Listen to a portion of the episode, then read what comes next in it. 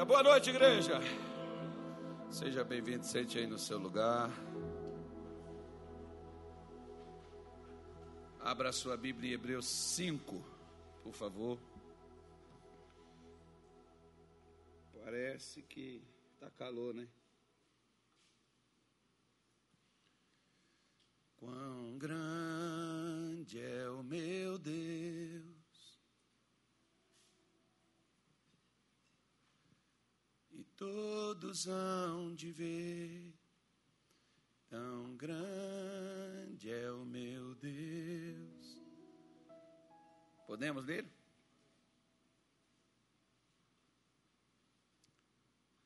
Valadares. Valadares já não tem mais nenhum leite de UTI. Não, estou falando.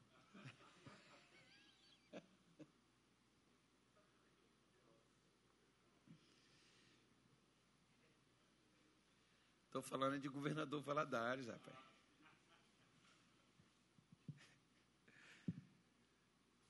Assim, a, a, a, a mãe do Ivan disse que lá em Patinga morreu 300 pessoas. Agora. Tá feio, o negócio tá pegando lá. Na sua terra, Caribe. Você dá um jeito, dá uma voada lá. Bota esse coronga para sair, irmão. Seu povo está padecendo. Podemos ler, irmãos? Versículo 12 diz assim: Porque devendo já ser mestres pelo tempo, ainda necessitais que vos torne a ensinar quais sejam os primeiros rudimentos das palavras de Deus. E vos haveis feitos tais que necessitais de leite, e não de sólido mantimento. Porque qualquer que, ali, que alimenta, ou oh, perdão, porque qualquer que ainda se alimenta de leite, não está experimentado na palavra da justiça, porque é menino. Mas o mantimento sólido é para os perfeitos, os quais, em razão do costume, têm os sentidos exercitados para discernir tanto o bem como o mal. Então vejam só, o apóstolo Paulo, que provavelmente seja o escritor de Hebreus, ele é, estava dizendo para este povo, é bom a gente entender em que nível espiritual isso aqui estava. Eu já vi, por exemplo, pregadores pegar isso aqui, colocar dentro do saco e colocar todo mundo no mesmo nível e jogar lá dentro. Não é. É sem, sem sombra de dúvida que os judeus, mesmo desviados, eles sabem mais de Deus do que nós, que nunca tivemos um contato com as escrituras sagradas é, nesse contexto. Então, é, o que Paulo estava dizendo para eles é que, por aquilo que eles foram ensinados, eles já deveriam já estar aptos, capacitados, prontos, preparados para ensinar outros.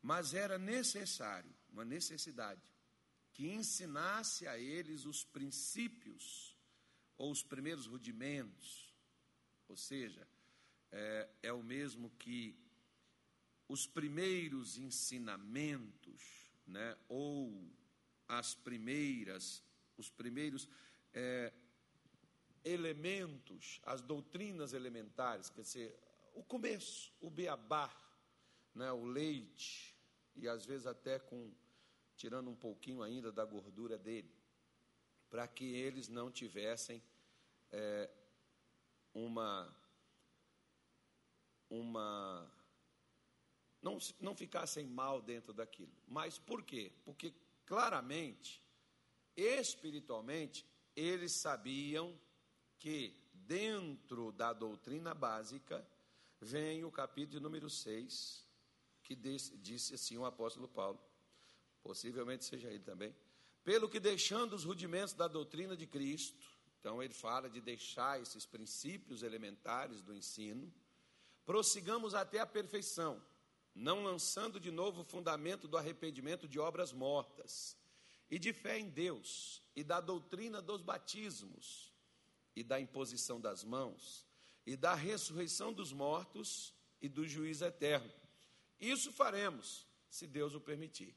Então, Paulo estava dizendo assim: olha, qualquer um de vocês, como judeus, né, que é o caso que eu estou falando com você, que às vezes não é o mesmo de nós, cristãos, porque, querendo ou não, como eu estou falando com vocês, embora eles eram religiosos, mas todos os sábados eles liam a, a Torá, né, na, nas sinagogas, no templo, onde eles estivessem, então eles tinham claramente mais instruções espirituais do que nós hoje no cristianismo a gente tem. Né? Nós temos, às vezes, é, uma opinião formada acerca de alguma coisa da qual, às vezes, a gente não conhece. Mas Paulo está dizendo para eles: olha, nós precisamos deixar essas coisas aqui, nós não vamos ensinar elas, não. Nós não vamos falar sobre elas. Por quê? Porque isso aqui, vocês já, vocês já devem saber isso aqui de có e salteado. Então, não vou me preocupar com isso. Então, dentro do princípio cristão, que todos nós também precisamos entender, porque Paulo mostra isso aqui, porque ele fala no versículo 12 que necessitais que vos ensine novamente. Então, no caso dos judeus, que essa carta aos romanos era escrita aos judeus cristãos, eles não tinham essa necessidade de lançar, de voltar a esse princípio básico da fé. Mas Paulo está dizendo, mas se for necessário, por quê? Porque o tempo passou, vocês já deveriam ter crescido espiritualmente, desenvolvido, sair debaixo da, né, da, da sombra do seu pastor, sei lá, do seu professor, do seu instrutor, do seu guia e você já deveria estar produzindo uma luz própria. Mas ele diz: pelo tempo, se esse tempo passou e você não amadureceu, não cresceu, então significa vai ter que retornar lá no começo e refazer tudo de novo. Mais ou menos assim. Eu fiquei muitos anos parado na escola. Alguns dizem assim para mim: faz um supletivo, pastor. Tá bom, eu posso fazer um supletivo, mas vai me trazer tudo que no dia a dia um aluno pega? Não. Né? Claro que eu não vou pegar tudo aqui dali. Só que eu não posso ter somente um diploma, eu tenho que ter o conhecimento. Então, o que, que eu tive que fazer? Eu fiz? Fiz mas eu meti a cara no livro também, me dá aqui, dá, dá tanta série, daquelas que eu não fiz, me dá isso aqui, tudo que eu quero estudar esse negócio, porque eu tenho que, no mínimo, aprender, saber, ter o conhecimento de causa. Se eu não vou viver, se eu não vou fazer aquilo, ok, mas eu tenho que pelo menos saber. Porque tem coisas, por exemplo, que chegando lá na faculdade, o professor não vai passar né, coisas que eu já devia aprender lá atrás. Então, o que Paulo estava falando, nós, queremos que você aperfeiçoe, mas para você ser aperfeiçoado, você tem que estar consciente dos primeiros rudimentos, né? você tem que estar consciente, instruído, entendido acerca dos fundamentos necessários para colocar o crescimento em cima disso. Então, nós falamos aqui sobre arrependimento de obras mortas, eu já expliquei, não vou explicar, né? é, de fé em Deus. Semana passada eu falei, não devia ter falado num dia só, mas a gente estava com pressa. Mas eu falei dos três batismos. Ele fala aqui doutrina dos batismos. Então ele não está falando só de um batismo que o crente, que o cristão passa por ele tem três batismos que o cristão vai passar, e deixa eu explicar que teve gente que veio e não entendeu. Né? Voltando aqui na questão de batismo. Quando eu falei de batismo de fogo, não é oração que te dá ele, é viver com Deus. Porque ele não vem porque ninguém. Ah, que as pessoas às vezes elas querem uma experiência transcendental assim, elas querem uma coisa assim extraordinária. E às vezes isso pode ocorrer, pastor? Pode. Mas, irmão, lembre sempre, ó, diga assim: eu sou eu E jacaré é um bicho d'água. Então você não tem que querer a experiência do outro para você ser crente, filho. Pelo amor de Deus, não tire isso da cabeça. Que às vezes tem aquelas pessoas que, é tipo assim, é, um dia um irmão chegou comigo e disse assim, pastor, acho que eu não converti não. Eu falei, por quê, irmão? Ah, porque eu vejo assim, sabe? Eu, eu, eu sou um cara, pastor, que eu não, olha, eu, eu não bebia, eu não droguei, eu não matei, eu não prostituía. Eu fui um bom menino, criado numa boa família, tive uma boa educação e tal. Aí eu chego aqui, ó, o cara se drogava, era vagabundo, ladrão, cheirava. Aí o cara hoje mudou, tem um testemunho violento desse, uma experiência, uma libertação com Deus. E eu não tive nada, pastor. Falei, sorte sua, miserável. Por quê? Porque as pessoas querem ter a experiência dos outros, irmão.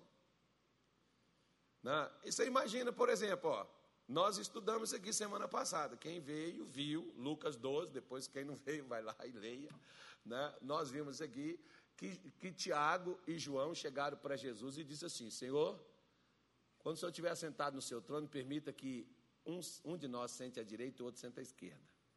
Jesus foi e falou para eles: Vocês serão batizados com o batismo que eu estou para receber? Qual foi o batismo que Jesus estava para receber?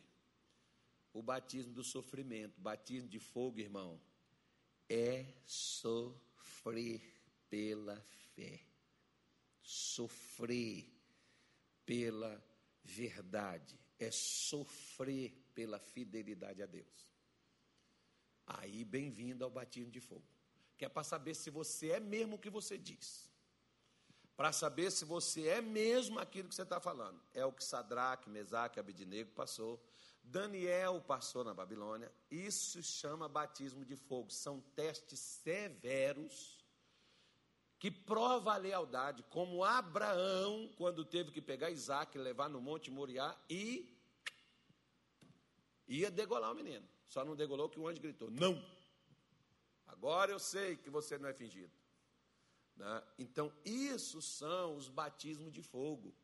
Como a cruz foi para Jesus, como o martírio, por exemplo, porque eu estava outro dia mostrando uma cena para os irmãos aqui dentro do escritório, daquilo que a, os cristãos primitivos sofreram, passaram, e eles podiam acabar todo aquele sofrimento na mesma hora, sabe qual era? Só fazer uma coisa: só negar a fé. Negou a fé, saiu. Mas se não negava a fé, fogueira. Se não negava a fé, arena com leão. Se não negava a fé, prisão. Se não negasse a fé, degolado. Se não negasse a fé, espada rasgava o ventre. Né? Se não negasse a fé, igual no tempo de Nero, muitos viraram tochas né? para iluminar as ruas escuras de Roma porque colocaram eles com um pinche e acenderam e colocaram fogo, e eles morriam ali dentro enquanto queimavam. O que, o que, o que, que era preciso para acabar com aquilo? Somente negar a fé. Então, esse é o batismo de fogo. Então, não se preocupe em ficar, Deus me batiza com fogo. Tá bom. Você sabe o que você está pedindo? É igual Jesus está falando. Que, é, Jesus disse para Pedro: Você sabe o que vocês estão pedindo? Vocês querem sentar, né? E aí eu fiz a pergunta para quem estava aqui na igreja. Eu faço a pergunta para você. Primeira coisa, ó, o batismo nas águas só deve ser contraído quando a pessoa quer mudar de vida. Porque é por isso que ele chama batismo de arrependimento, mudança. O batismo no Espírito Santo, ele é concedido porque a pessoa já no seu interior tem um desejo de obedecer a Deus, e Deus, na sua ciência, sabe que nenhuma pessoa na face dessa terra, nem o próprio filho dele, conseguiria obedecê-lo sem a ajuda do Espírito Santo. Por que que todo cristão, se você não tem, você deve ter? Porque não é um adereço, é uma necessidade o batismo no Espírito Santo. Por quê? Porque a única maneira de você obedecer a Deus é tendo o Espírito Santo. Isso nós mostramos aqui, né? E Deus só te dá o Espírito Santo quando você já o obedece. Aí você recebe o Espírito Santo, porque não é uma obediência obrigatória, é uma obediência espontânea, é uma obediência que parte de um coração singelo e simples, conforme o apóstolo Pedro, lá em Atos capítulo 5, versículo 32. Se não me falha a memória, coloca aí para mim quem está na Bíblia aí, por favor. É o Claudio Mar que está aí? É? é o Anilton? Aleluia. E nós somos testemunhas acerca destas palavras. Nós e também o Espírito Santo que Deus deu. Para quem que Deus deu o Espírito Santo? Para quem? Para aqueles que lhe obedecem. Então, você, na hora que você aceita Jesus como seu Salvador, amém, ótima decisão. Aí você vai para as águas, porque você quer mudar de vida. Glória a Deus, você já está obedecendo. Por quê? Porque Jesus disse: o que crê e for batizado será o quê? Salvo. Agora, já que você é disposto para obedecer, Deus entende que você só vai levar aquilo adiante se você tiver a ajuda do Espírito Santo. Se você não tiver, você vai negar ele mais cedo ou mais tarde. Então Deus te dá o Espírito Santo. Porque você já está disposto a obedecer. E você já está obedecendo. Então Deus dá o Espírito Santo para isso. Ele sabe que é impossível um cristão ser fiel a Ele e andar na fé sem que ele tenha o Espírito Santo na sua vida. Aí, né, foi onde nós depois mencionamos a questão do fogo. Mas isso aí não se preocupe, mas eu não vou falar nada, deixa quieto, está guardado. Mas voltando para a mensagem aqui do que nós vamos falar hoje, né, que depois do batismo nas águas, voltando lá para Hebreus 6, versículo 2, depois, é, versículo, é versículo 2 mesmo. Depois da doutrina dos batismos, e nós falamos aqui, eu podia ter é, uma água, Espírito Santo e fogo, cada culto. E pode um dia a gente pode refazer isso e voltar e fazer tal, mas vida que segue. Vamos lá. Aí ele diz: e da doutrina dos batismos e da imposição das mãos. Irmão, isso é uma doutrina, é, digamos, que não é uma coisa, por exemplo, que às vezes os crentes, preste atenção. Um dia chegou um senhor comigo, lá em Belém, diga graças a Deus. Só lá no Pará que acontecem essas coisas. Ah, aqui no Mato Grosso, é, Mato Grosso, o sistema aqui é bruto. Aqui não tem esse negócio. Glória a Deus por isso. Então, esse senhor chegou comigo e disse assim: Pastor, por favor, põe as mãos aqui na minha cabeça e expulsa esse demônio da minha vida, pastor. Tá bom. Isso pode acontecer? Sim ou não? O que, que você acha? Hã? Pode ou não pode? Isso é bíblico? Sim ou não? Hã? É bíblico ou não é?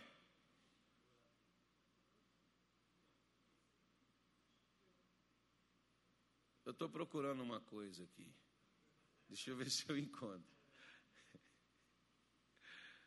Deixa eu ver se eu encontro uma coisa aqui. Eu vou te dar um exemplo aqui ao vivo. Deixa eu ver se eu acho. É, eu estou vendo pai, mas não estou vendo mãe. Não estou vendo filho. Quem está aí? Tem algum, algum pai aí com filho do seu lado aí? Ou mãe? Está aí? Ok. É, fique em pé, por favor, só para a gente ver. É, esse aí, esse aí que é seu filho? Ah, mas ele é pequenininho, eu queria um grande assim, que nem tu. Esse aí é seu filho, irmã? É o, é o, é. Fica em pé também, filho. Olha lá, Ito, quem é? Esse. Sabe quem é, Ito, esse aí? Sabe? Então tá lá, ó. Quantos anos ele tem? Anos. 26 anos. A senhora deu uma madeira na boca desse menino? Não? Hã? Só sei. Ele não, ele não mamou, só foi direto pro copo. Você é do Mato Grosso, hein? É, que aí saiu do seio já pro copo. Mas tá bom. Digamos assim, a senhora carregou ele no colo. Para onde, para onde ia, levava ele no colo. Como é que vocês achariam se essa mulher chegasse aqui, uma coisa que ela nem, acho que ela não consegue fazer isso hoje mais, chegasse aqui com ele no colo? Primeira coisa, você olharia para ele e falar assim: toma vergonha, irmão. Sai do colo da sua mãe, você já tem perna, você já consegue andar, por que, que você está aí? Você não falaria isso? Talvez você não fale, mas você vai pensar em falar. Né? Você acharia estranho. Por quê? Porque se ele, quando no tempo de criança, que ele não se comovia com pressa, é lógico que era normal ela carregar ele no colo. Pegar a comida, dar na boca dele. A senhora põe comida na boca dele hoje? Só se ele tiver um problema, um acidente, uma coisa, não pudesse mexer, aí vai fazer isso para ele. Aí é normal. Mas ele não está acidentado, ele está normal. Né? Aí você pega e vai dar boquinha. Não, porque quando era pequenininho dava na boquinha.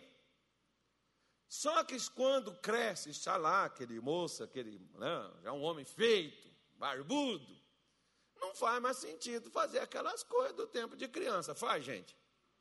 É a mesma coisa que a Bíblia está falando aqui. A doutrina de imposição das mãos é para o começo, ou seja, é para a infância cristã. É um início. Quem já cresceu, amadureceu, não precisa que alguém ponha as mãos. Não precisa ensinar. Não. Por exemplo, para mim receber. Obrigado, tá, irmã? Pode sentar, por favor. É, Para mim, por exemplo, receber o Espírito Santo, um pastor desceu do altar e pôs a mão na minha cabeça. Mas eu recebi outros dons de Deus e ninguém pôs a mão em mim.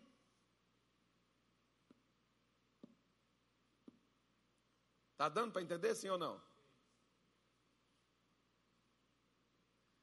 A mesma coisa, várias vezes, quando eu recebi uma saúde, uma cura no meu corpo, alguém pôs as mãos na minha cabeça. Isso é bíblico? Claro que é. Diz: aquele que crê, imporão as mãos sobre os enfermos e eles ficarão o quê? Irmão, isso é uma doutrina que a gente não tem que estar repetindo, filho. Isso é um negócio que você aprendeu. E você vai fazer isso para o resto de sua vida. Só que mesmo nós aprendemos isso nós paramos de fazer isso. Se é uma coisa, por exemplo, você pode ver que às vezes, um tempo atrás, o missionário Soares começou a passar nas nossas igrejas todinhas, lá no Rio de Janeiro, fazendo oração de libertação, porque né, muitos pastores não se limitavam mais a fazer oração de libertação. Aí o missionário disse assim: Eu vou, né, é, é, com aquele jeito dele, como pai, não, vou ensinar vocês como é que é. Irmão, eles sabiam, eles não queriam fazer. Por quê? Porque quem conhece o missionário sabe como é que é que ele sempre trabalhou. Eu aprendi a fazer libertação com quem? Se eu só pertencia a esse ministério. Eu aprendi a impor as mãos em gente doente, foi aonde? Nesse ministério. Eu tenho que estar sendo ensinado de novo sobre isso. Isso é atraso.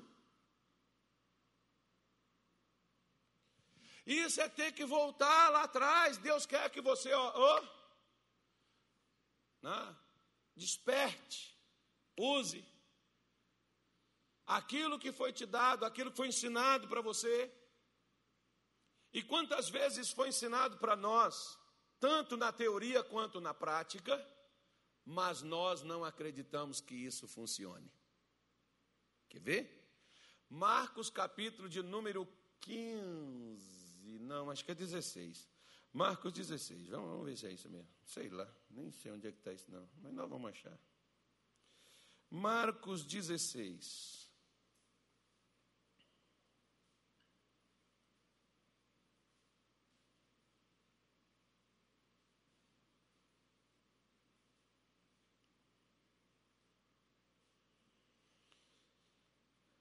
Jesus estava dizendo acerca de crer. Versículo 17, ele diz assim: E estes sinais seguirão aos que crerem. Preste atenção. Estes sinais seguirão os que crerem. Pastor Nilton, vem cá, por favor. Vou chamar a irmã aqui, mas está toda enrolada ali. Aqui. Ó, olha só, presta atenção. Vai, vai, vai para lá, vai. Eu estou seguindo ele? Hã? Estou seguindo ou não estou? Jesus disse que esses sinais seguirão quem? Aos que crerem, certo? Eu estou seguindo ele? Então os sinais têm que acontecer, certo? Ok, mas deixa eu te falar uma coisa. Eu não estou seguindo ele, eu estou atrás dele.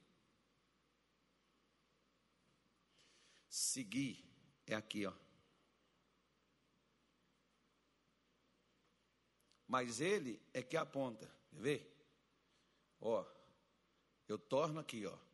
Eu estou do lado dele, ou seja, o que dá nele, dá também aonde? O que ele faz, eu também. Por que, que nós não fazemos o que Jesus fazia? Porque nós não estamos seguindo ele. Se estamos seguindo ele, vamos, estamos habilitados estamos prontos para fazer o que ele fazia. Naquele tempo ele tinha um corpo, agora ele tem o meu. Não, vocês não estão entendendo nada. Eu sei que o assunto é complexo, mas é porque talvez você nunca parou para pensar sobre isso. Porque o meu pastor parava e dizia assim: Olha, vocês também podem fazer isso. Você não crê em Jesus? Creio. Então, se você crê nele, você também pode fazer isso, porque você foi liberto para libertar, você foi curado para curar, você foi ensinado para ensinar. Então, você é habilitado por Deus imediatamente. Mas nós falamos assim: eu ainda não me sinto capacitado. Verdade, porque fé não é sentimento. Sentimento é uma, é uma coisa da nossa carne, fé é algo que brota no nosso espírito. Então, quem está ao lado de Jesus ou com Jesus, ele diz: Estes sinais seguirão. Esses sinais estarão com você em 2021 em 2022, 2025, 2040, 2050, enquanto você estiver vivo, terá esse sinal em você, e mesmo depois, nos seus ossos, terá esses sinais, como nos ossos de Eliseu, por exemplo, quando o camarada de fundo tocou, puf, ressuscitou o cidadão. Estes sinais, quais são eles? Diz assim: em meu nome expulsarão demônios. A palavra expulsar, eu não estou entrando nessa, nesse quesito, mas expulsar é forçar, porque tem demônio que você tem que forçar, irmão. Ontem, por exemplo, eu estava fazendo uma oração aqui, e eu, na verdade, eu fiz três orações, e na terceira oração, um cidadão que, muito tempo que ele está aqui na igreja, e ontem ele ficou liberto. Ontem o demônio saiu. E nunca tinha acontecido aquilo com ele. Até para mim era surpresa. Para mim foi surpresa. Até na hora que o, o GV estava orando nele, eu falei assim: para que ele está botando a mão nesse homem? Tem nada aí não.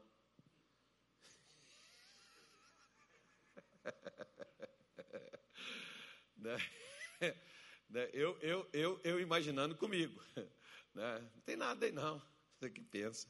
Né? Então, em meu nome expulsarão demônios. Você força os demônios a sair. Falarão novas línguas. Esse falar novas línguas, irmão, não é só aquelas línguas né, é, espirituais, não. É às vezes a, a própria linguagem de fracasso, de pessimismo, de derrota, de, eh, sabe, aquelas coisas que a gente gosta de viver falando, aquele negócio sem neco, sem eira nem beira. Olha, irmão, você, você, você é uma benção ou não? Lembra de Gideão? Sou não. Se, se o Senhor é comigo, por que gente está assim?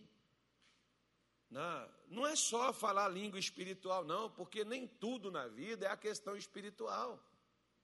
Às vezes a gente é pessimista, nós somos, nós somos assim. Nós, você vê, por exemplo, brasileiro, ele admira os outros países, mas não admira seu próprio.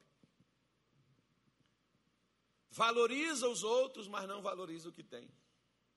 Fala bem dos outros e fala mal do que tem. Você muda a sua maneira. Quando você está com Jesus, você muda a sua maneira de falar até o seu vocabulário, porque quando você andava do outro lado, tomando umas para lá, fumando os próximos baseados lá, você chegava, falava cada besteirol, agora você está com Jesus, a sua linguagem muda. Você não usa palavras chulas, você não usa palavras imorais, você não vai usar palavras bobas, bestas. Você não vai ficar com aquele, com aquele tipo de chocarris, com aquelas coisas que ofendem, com aquelas coisas que denigrem, aquelas coisas que prejudicam a, a alguém no falar. Você muda o seu comportamento. E não tem nada a ver com o que eu estou falando, não. Mas eu tinha que chegar aqui. Versículo 18 diz: Pegarão nas serpentes, e se beberem alguma coisa mortífera, não lhes fará dano algum e imporão as mãos sobre quem? E o que, que acontece? Hã? Você crê em Jesus? Creio. Você acredita em Jesus? Acredito. Tem alguém doente perto de você ou com você? Tem. Fale de Jesus. E se a pessoa aceitar, pode pôr suas mãos nela. E pode orar. Por quê? Porque mesmo que ela não creia, mas ela aceitou você que crê orar, o que, que Jesus disse que acontece? E por que que nós cristãos não temos coragem de oferecer a um doente oração? Hum? Por quê? Por que, que nós cristãos, quando, tipo assim, se for uma doença mais leve, a gente até se arrisca. Mas se for uma doença mais grave, nós falamos assim: vamos lá na igreja para o pastor orar por você. Irmão, peraí. Você está comendo aonde? Se você está comendo da mesma comida que eu te sirvo, você tem a mesma coisa que eu tenho. Não, você não tem que se enxergar inferior a mim, não. Até porque não sou eu que curo as pessoas. Não é o missionário que cura. Mas é Jesus que cura porque a gente crê. Então, se você está dentro da mesma água, comendo da mesma comida, o efeito em você é a mesma coisa. Você vê que nem o coronga consegue isso. tem, uma, tem um pastor nosso que ele está ele tá isolado, está de quarentena, mas a mulher dele que abraça ele, beija com ele, dorme com ele, não está. Ele está positivo e ela não deu nada. Mas os dois estão juntinhos dentro de casa. Quietinho, não sai para canto nenhum. né? Eu tranquilizei ela, falei para ela, pode ficar tranquila, irmã, gente ruim não morre tão cedo. Deus espera melhorar para depois levar. Então, ela, ela falou assim, pastor, o senhor como psicólogo é um bom pastor. Eu falei, mas, mas nem psicólogo faz isso. Então deixa eu falar como pastor. Foi mandei um versículo bíblico para ela, falou, agora sim, agora esse é meu pastor. pois é. Então, não, você vê, nem ele pega. Mas Jesus está dizendo: se nós cremos, nós podemos impor as mãos sobre os enfermos e eles ficarão. Como que eles ficarão? Isso é para ser repetido, irmão, desde que eu aprendi sobre isso. a gente ensina isso. Olha, tem 28 anos e isso sempre funciona. Ontem, por exemplo, uma senhora, depois das três orações que eu fiz, teve uma senhora que ela veio comigo e falou: Pastor, eu ainda estou com um problema, o senhor poderia orar por mim? Ah, pô, não seja por isso. Só passei o álcool na minha mão e botei minha mão na cabeça dela. E foi colocar a mão na cabeça dela e expulsar o mal dela. E o que aconteceu? Ah, tá boa.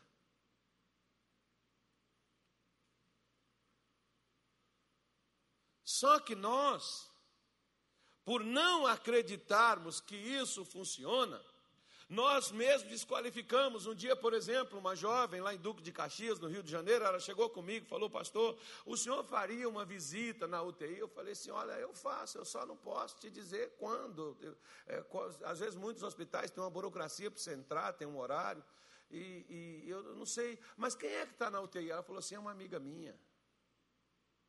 Falei: Você visita ela? Visito. Falei, e você ora nela? Não, eu, eu, eu, sou de um, eu sou de um outro ministério, lá no ministério que eu sou, ele diz que quem tem que orar para as pessoas é, tem que ser pastor, quer dizer, o cara tem que ter um. Olha o demônio do crachá aí, ó. O cara tem que ter um cargo. Eu abri a Bíblia aqui, nesse versículo aqui, ó, e mostrei para ela e falei assim, minha filha, você crê em Jesus? Ela disse, creio. Fui, peguei um vidrinho de óleo que eu tinha lá, isso aqui é álcool, tá, irmão? Peguei um vidrinho de óleo que eu tinha lá, toma, vai lá. Unge e ora. Deus vai tirar a sua colega da UTI. Ela foi lá, dois dias depois a menina estava no quarto. Uma semana depois a menina estava em casa. Quem orou para ela? Não foi pastor, foi alguém que creu. E estava lá, ó, lutando, ó, ó, ó, ó. Você não precisa ter um crachá. Tem muita gente aí que às vezes, por exemplo, não, o pessoal até ensina, tá tudo bem, que é tal, é no hospital, aquela coisa, né, que você não pode pôr a mão, você não pode chegar perto. Né, mas Jesus, por exemplo, não fazia questão disso, não, meu irmão. Colocava a mão no leproso, colocava a mão no paralítico, porque as pessoas pensavam assim: ó, oh, se você colocar, você pode pegar o mal daquela pessoa para você. Né? Nós não somos agentes da morte, nós somos agentes da vida. Olha aqui para você ver, quer ver? Olha, é, um dia, meu Deus, Jesus amado, eu fui falar uma outra coisa que sumiu da minha, da minha cabeça. O versículo que eu ia dizer, deixa eu me lembrar, o Espírito Santo vai me lembrar dele se for para se for para para isso. Marcos capítulo 6. Obrigado, Jesus. É por isso que eu te amo. O Senhor é um amigo inseparável. O Senhor é tremendo. Eu é que enrolo e atrapalho o Senhor, mas o Senhor sempre me socorre. É bom demais. Outra como diz aqui no Mato Grosso, vote.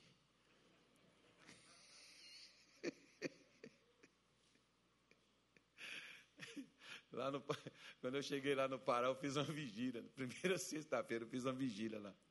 Aí eu estava caçando um lugar para morar. Aí estou passando na rua, vinha dois camaradas, e o outro disse: Égua, Fulano, você foi ontem na vigília? O outro, rapaz, você viu que pai d'égua demais, cara. Eu fiquei preocupado, e os caras falando, falando. Aí eu cheguei lá na igreja e falei, meu Deus. Aí ele falando que foi lá na igreja da graça tal, e também eu estava paisana também, né? Ele não estava nem me vendo. Aí eu falei, meu Deus, será o que aconteceu nessa vigília que os caras. Cheguei lá, falei, irmão, o que, que é, é pai d'égua aqui? Ele falou, é quando o negócio é bom demais, pastor. E falei, e égua? Égua porque foi sensacional. Falei assim, meu Deus, então tranquilo. Então a vigília serviu para os irmãos lá. Égua. Dizem que a Regina Casé teve lá, né? Foi um camarada. Chamaram lá um camarada no salão lá para mexer no cabelo dela, ele pegou no cabelo dela assim, diz assim: égua do cabelo bonito. Ela virou com a mão assim, pá na cara dele. Você me respeita. Quem você está pensando que você é para me chamar de égua? O pessoal foi explicar para ela, foi pedir perdão. Diz o pessoal, não sei se isso é verdade, não, tá, irmão? Então tenha cuidado. Quando eu viajava com esses amigos lá do Pará, eu já avisava, nos hotéis, por exemplo, que a gente ficava, quando a gente foi fazer cursos, aí eu avisava o pessoal, falava assim, ó, oh, se chegar aqui e falar umas palavras meio estranhas, vocês ficam tranquilos que é o linguajar do local. Aí eu já dava as palavras, anota aí.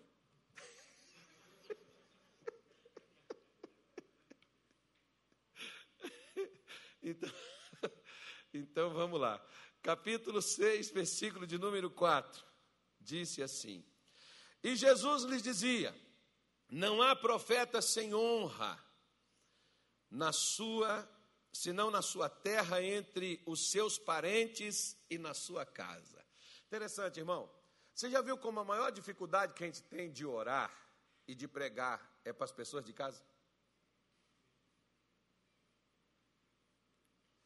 Você já viu que para os de fora você ora e põe as mãos e a coisa acontece e na sua casa parece que eles fazem mesmo assim. Ele nem pede.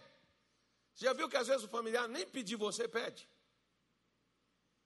E sabe que você é crente, mas não te pede oração. Eu gostava quando eu chegava lá, no, meu pai ele evangelizava todo mundo quando eu estava chegando. Ó, oh, meu filho está vindo aí, fazia a maior propaganda, irmão.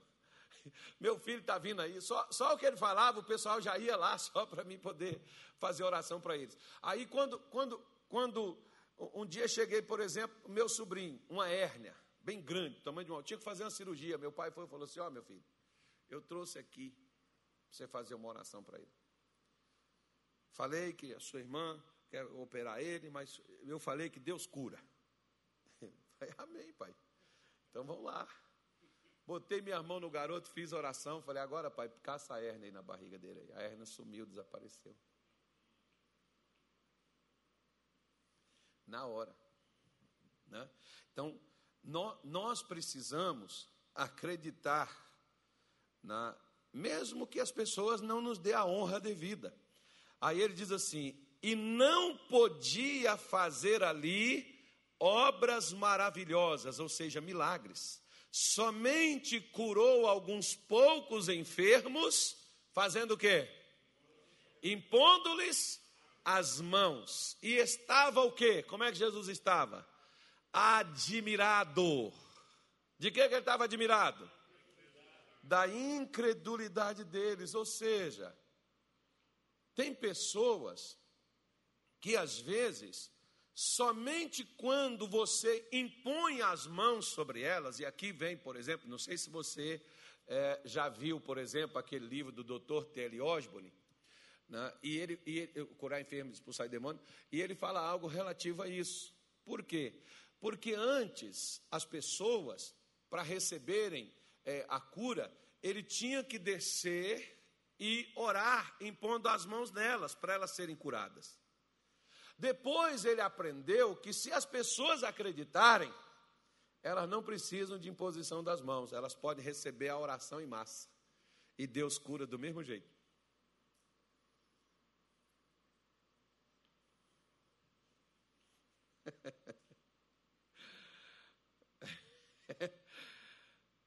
ou seja, de uma forma ou de outra, nós podemos realizar a obra de Deus da mesma maneira. Se você acreditar que é só impondo as mãos, impõe as mãos. Se você acreditar que pode ir só na voz e a voz chega lá onde está e mexer lá e fazer a coisa, faça. Tem pessoas, por exemplo, como no caso destas irmãs ontem no final do culto, como tem aquelas que ficam no final do culto também.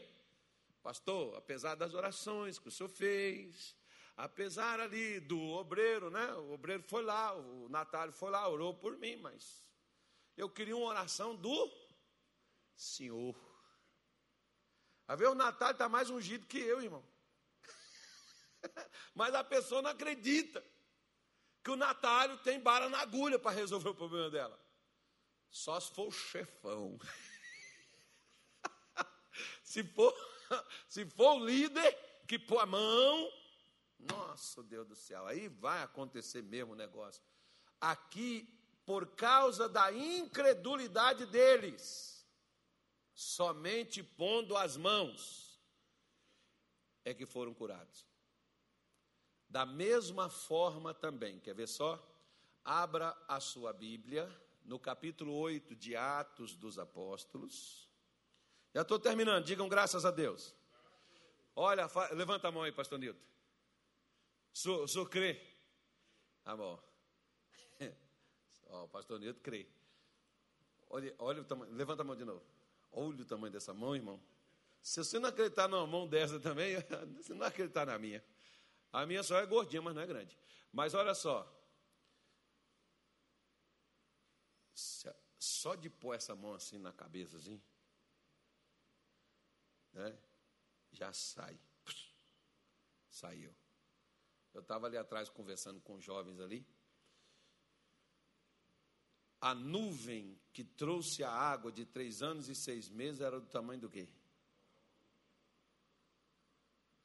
Então Elias entendeu que a mão de Deus já estava estendida para abençoar Israel, em formato de uma mão. Então, Atos, capítulo de número 8.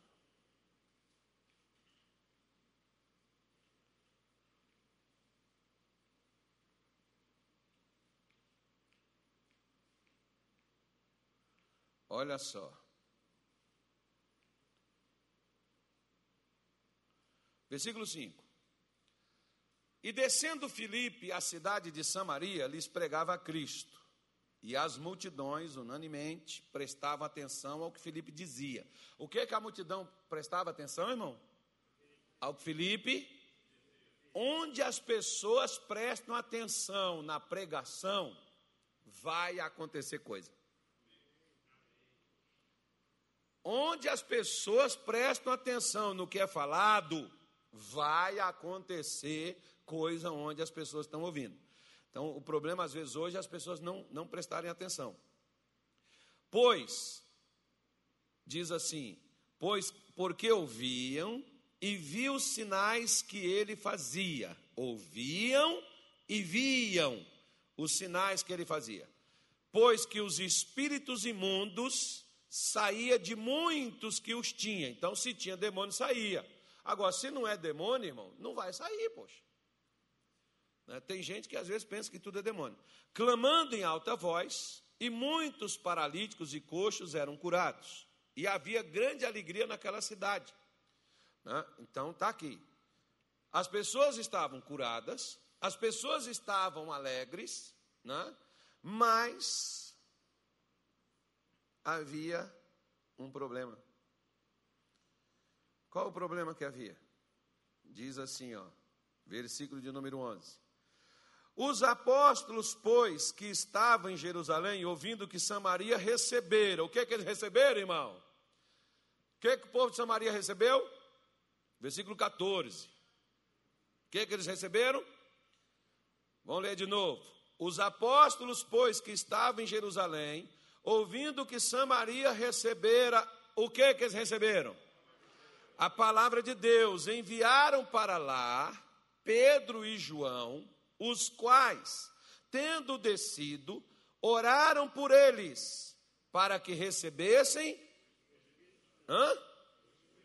Para que recebessem o Espírito Santo, porque nenhum deles tinha ainda descido, mas somente eram batizados em nome do Senhor Jesus. Então, lhes impuseram as mãos e receberam. Lhes impuseram as mãos e receberam. Depois aqui tem uma mensagem que um dia desse eu vou pregar essa mensagem aqui, eu não sei quando. Se Deus deixar também. Se Deus não deixar, aí é, que Deus não quer. Mas, é, dentre esses cristãos que estavam em Samaria, ou Samaria, como alguns preferem dizer, mas é, estava um camarada chamado Simão. E ele vendo que as pessoas recebiam o Espírito Santo quando elas, Pedro e João, impunham as mãos, engraçado, né? Lá em Jerusalém devia ter outros apóstolos, mas quem foi lá orar por eles?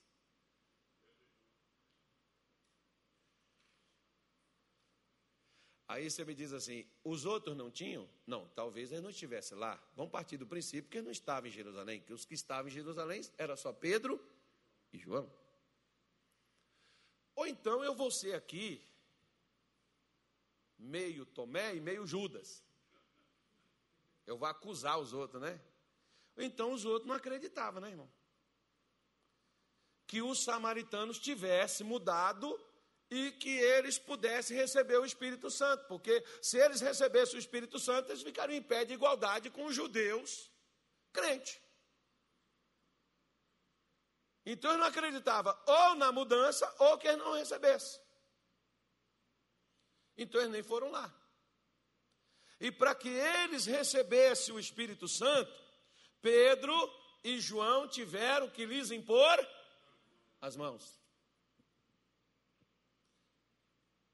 Olha só, se você pegar a lição da semana passada e você pegar a lição de hoje, né?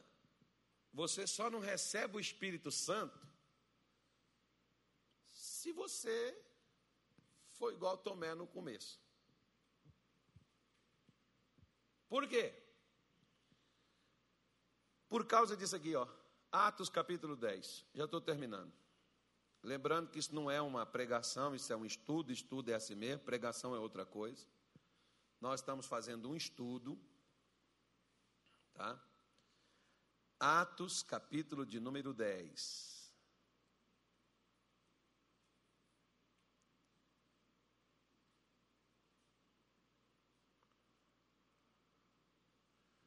Conseguiu abrir?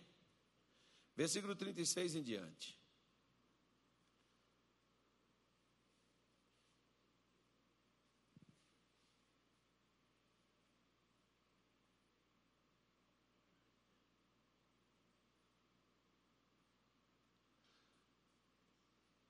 Olha só o que falou Pedro.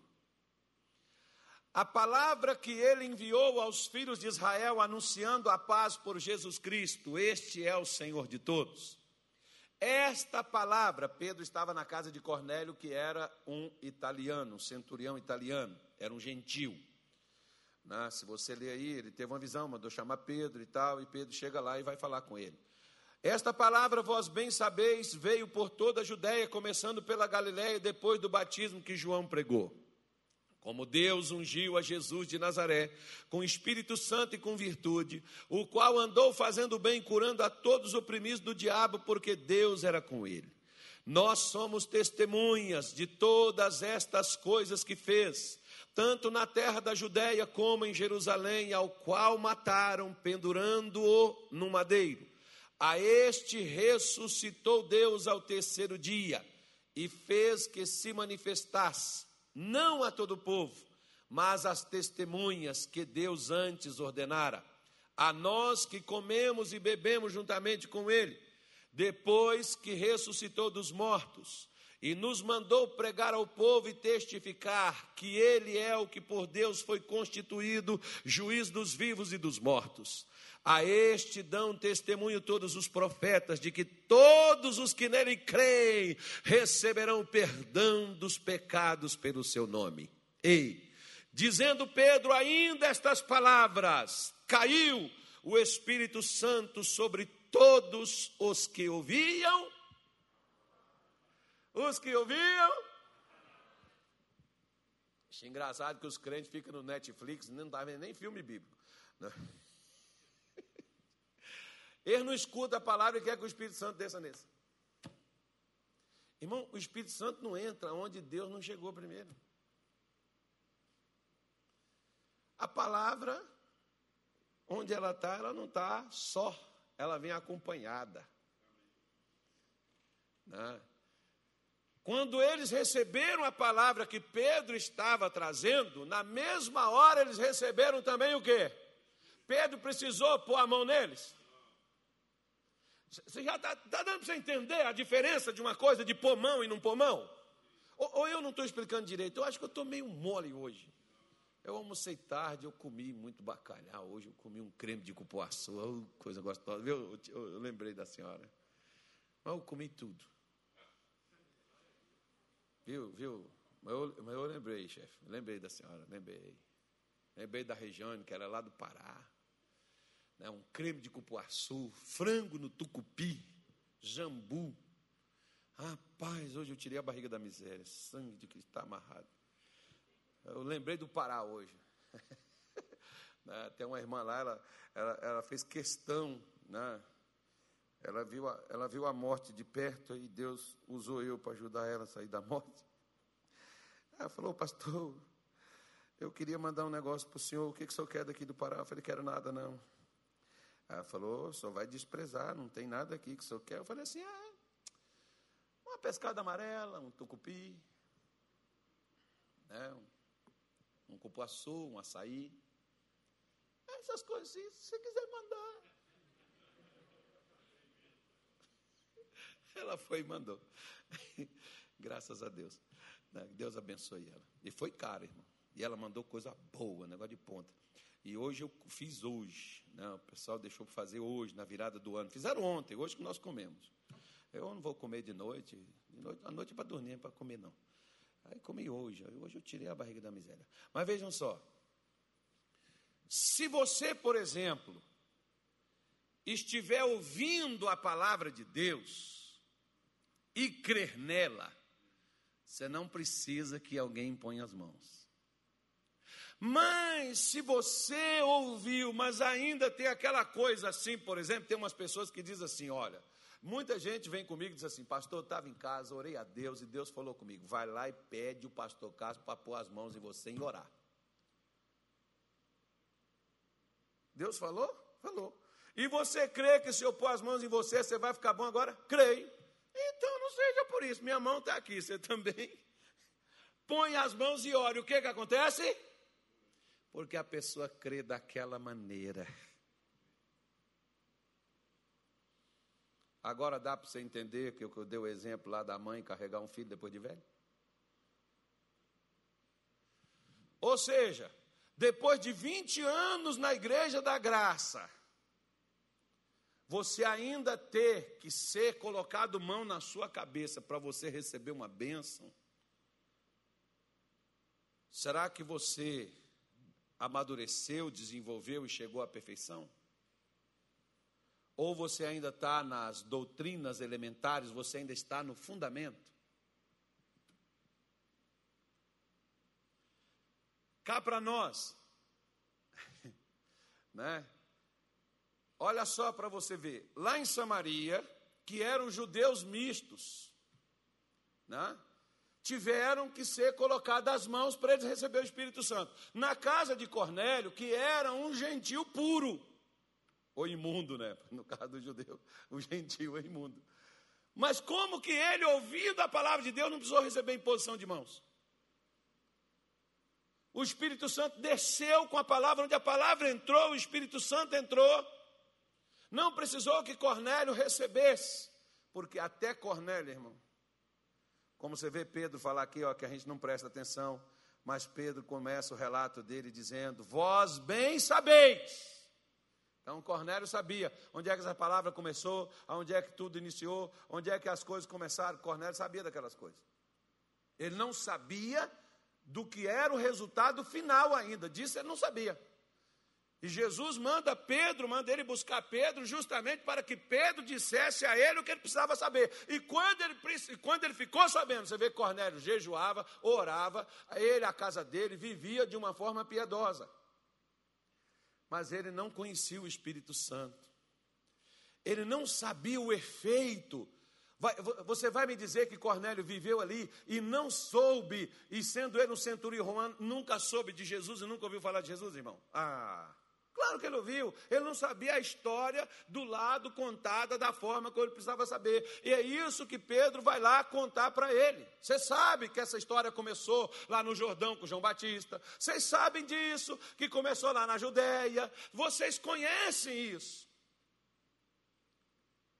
Que todo aquele que crê em Jesus recebe o perdão dos seus pecados. Então, se você recebeu o perdão dos seus pecados, não tem nada que te separa de Deus. Então, você está o templo pronto para o Espírito Santo fluir. E por isso que quando Cornélio recebeu aquela palavra, o Espírito Santo puff, não precisa pôr mão. Onde a palavra entra. Se você, igual por exemplo, quer ver, ó? Vou eu contar uma coisa para você. Já fechei minha Bíblia, tá? Eu tenho mais coisa para falar sobre isso, mas não vou falar não. Se você quiser, você estude. Na sua casa, faça uma pesquisa. Ou depois você pega aquele aplicativo aí para mim, Anil. Tem como você pegar ele, não? Aquele aplicativo da Bíblia. Vamos mostrar ao pessoal para instalar a Bíblia na casa deles, para eles poderem pesquisar. É, veja bem, o Um dia, eu fui jogar um futebol e aí torci meu pé e abriu uma fissura desse tamanho assim no osso. E eu tinha que ficar dois meses com gesso, uma botinha de gesso. E aí, eu tinha que ir para o culto, colocar a perna para cima. Não podia calçar sapato. Meu pé estava preto, igual esse sapato que eu estou calçado com ele. Eu falei assim: vou ligar para o missionário e vou falar com ele que aconteceu, né? Peguei o telefone, quem sabe ele faz uma oração também por mim, né? Eu fico bom, né? missionário, Carlos Soares. Oi, oi, oi, Carlos, tudo bom? Tudo bom. Não, tão bom. Missionário, aconteceu isso, isso, assim, assim, assado. O missionário disse assim, irmão, Deuteronômio 31, versículo 6. Medita nessa palavra, sua bênção está aí. Fica com Deus, Deus é contigo. Um abraço. Irmão, quase que Satanás manifestou em mim na hora. Gente, era para ele fazer uma oração. Até vir aqui na minha casa, né, irmão? Visitar eu, é. Olha o demônio me evangelizando, tá vendo? Então nem aí. Tem gente, irmão, que ele quer que o pastor né, leve o babador para ele. Leva, né, leva o café, não pode levar nem o pó, já leva coado, já soprou, que é para não queimar a linguinha dele. Né? A meninice, a infantilidade, a criancice espiritual, a falta de maturidade, de crescimento, faz você culpar os outros de erros que você mesmo comete. Aí eu peguei fui lá em Deuteronômio 31, 6, fui ler. Se ele falou que é isso aqui, a bênção está aqui, falei, Mônica, vem cá, desenrola esse negócio aí, solta tudo, essa parafernália que o médico botou. Aí ela falou, você tem certeza? Como dois mais dois é quatro, solta. Aí eu fui levantar e o médico falou: ó, não levanta e não anda que vai abrir. Aí é parafuso. Aí eu, mas o homem de Deus disse para mim que a bênção está aqui. Então a bênção, se ela entrou aqui, ela está aqui. Levantei e vai abrir. E aqui, sou contigo. Né? Põe Deuteronômio 31, 6, que já está procurando na Bíblia aqui. Ó. Seja prático, rapaz. Né? Eles estão procurando, estão nem ouvindo o que eu estou falando. Então, olha lá para você ver. Ó. Não, não se espante, o Senhor vosso Deus que vai convosco, não vos deixará nem vos desamparará. Deus está contigo. Não, Deus não vai desamparar você na hora de. Ele só falou isso comigo e fica, fica na paz, irmão, fica com Deus. Falei, mas ele não vai nem orar. Eu fiz igual Namã. Falei assim, achei que ele ia pôr a mão na minha cabeça. Lembra do Namã? Ficou indignado que o profeta não foi lá, não pôs a mão na cabeça dele, né? tirar o bicho dele. Aí o profeta mandou ele tomar banho, irmão. Primeiro que você sabe que, biblicamente falando, Eliseu não podia pôr a mão na cabeça dele, né? Você sabe disso, né? Ou não? Biblicamente falando, ele não podia pôr a mão na cabeça dele.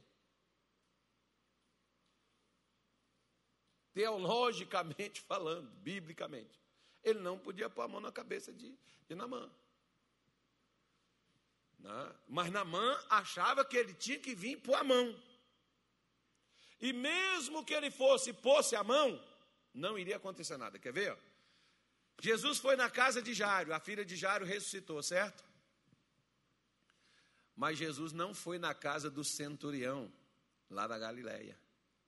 Ele não foi, está na sua Bíblia, em João 4, 46 em diante. O camarada fez, Senhor, desce depressa que meu, meu, meu, meu filho está morrendo. Jesus disse, se você não vê milagre, não vê sinal, você não vai crer. Ele disse, desce depressa, Senhor, vai morrer. Vai, teu filho vive. E ele foi. O pessoal veio ao encontro dele, ó, seu filho já está bem. Que horas foi? Ah, por volta de uma hora da tarde, sete horas. Foi a hora que Jesus falou que estava bom. Se Jesus fosse, o menino teria morrido.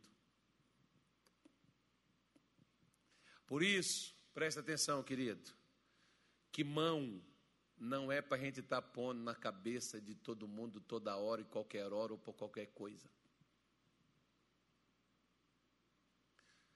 Mão, em determinadas horas não há necessidade de pôr.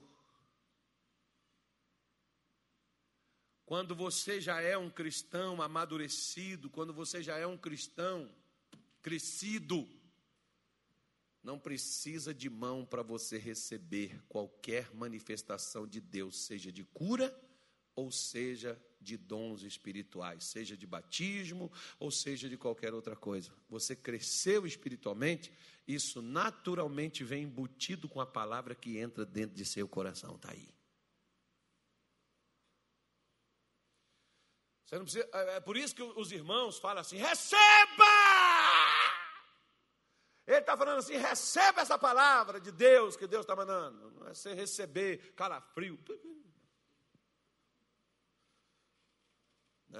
É receber a palavra. Você recebeu ela. Ela entrou no seu coração, ela entrou na sua alma. Acabou, meu irmão. Está feito. Telestai. Está pronto. Né? Aí não adianta, porque tem gente, por exemplo, que ele fica fixado na doutrina das mãos, tanto quem prega quanto quem recebe. A pessoa acha que só vai, só vai. Tem, tem pessoas, irmão, que elas vêm com a gente, a gente vai orar por ela. Já, pastor Nilson já pegou gente assim. Ela só aceita a gente orar se a gente deixar ela ficar de joelho. Não tem, não tem gente assim? Não, eu vou ficar de joelho. Não precisa, irmão. Não, eu, eu vou ficar de joelho. Tem que ser de joelho, pastor. Parece assim, parece que tem que sofrer para receber quando deveria crer para poder receber. Por isso, quem já cresceu, já amadureceu, não necessita de imposição de mãos toda hora. Né? Quem amadurece espiritualmente não sai pondo mão em todo mundo. Por quê? porque senão não vai adiantar, irmão. Eu já contei casos aqui para você de pessoas que já disseram assim para mim, ó, o pastor fulano já orou, o pastor Beltrano já orou, o pastor eu vou entrar nessa lista também. Não é que não é que eu não, não é que eu não queira entrar na lista. É porque está mostrando claramente que a pessoa é incrédula. Porque o incrédulo, mesmo você impondo as mãos, ele não recebe nada, irmão.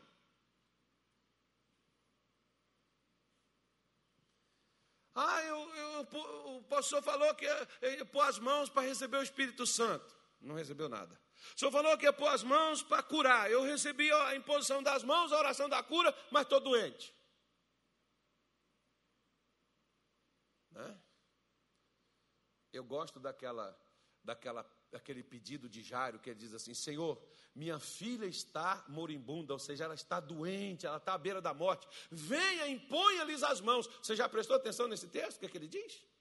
Venha, imponha-lhes as mãos. Então Jairo acreditava eh, que não era uma prática de imposição de mãos, não era só do tempo de Jesus, não. Porque se você pegar, por exemplo, a, o capítulo 6 de Números, o sacerdote, quando ia abençoar o povo de Israel, pronunciar aquela bênção sacerdotal, que o Senhor levante o seu rosto sobre ti. Sabe o que, é que o sacerdote levantava primeiro? A mão direita. Ele não fazia imposição das mãos, mas ele levantava a mão para poder pronunciar aquelas bênçãos. Sabe por quê, irmão? Não é por causa de Deus, não, é por causa. Gente, o que Deus fez desde que o homem caiu foi aperfeiçoar para o homem levantar. É, quando Deus, por exemplo, antigamente, eu não sei se você se lembra, né, mas a gente tinha umas brincadeiras e quando você falava umas coisas que o outro não acreditava, ele falava assim: Você jura? Ele falava: Juro. Ainda bem que a minha mãe está viva, né? Você jura que ia ver sua mãe morta? Juro. Coitada da minha mãe, ela tinha morrido enterrada há muito tempo. Aí o sujeito ficava assim, não, acreditava, né? É uma baita de uma mentira, irmão. E o cara acreditava naquela mentira porque se jurou. Sabe onde começou isso? Na antiga cultura, lá da época dos sumérios, um pouquinho para cá, que começou isso. Dos homens jurarem, fazerem juramentos. Então Deus, por exemplo, você jurava por uma pessoa maior do que você. Então Deus não tinha ninguém maior do que ele. Então o que, que ele fez? Ele levantou a mão, a sua mão direita, e prometeu abençoar Abraão. Por que, que Abraão acreditou? Porque Deus levantou a mão. Se Deus não levantasse a mão e prometesse abençoar, ele não creria. Aí, por que, que o sacerdote levantava a mão direita, fazendo a mesma pronúncia de Deus quando abençoou Abraão? Se caso você nunca viu, pegue na sua Bíblia e vai ler sobre Abraão. Que foi Deus que levantou a sua mão direita e pronunciou que abençoaria ele, que faria dele. Parará, parará, parará. Ele creu por isso.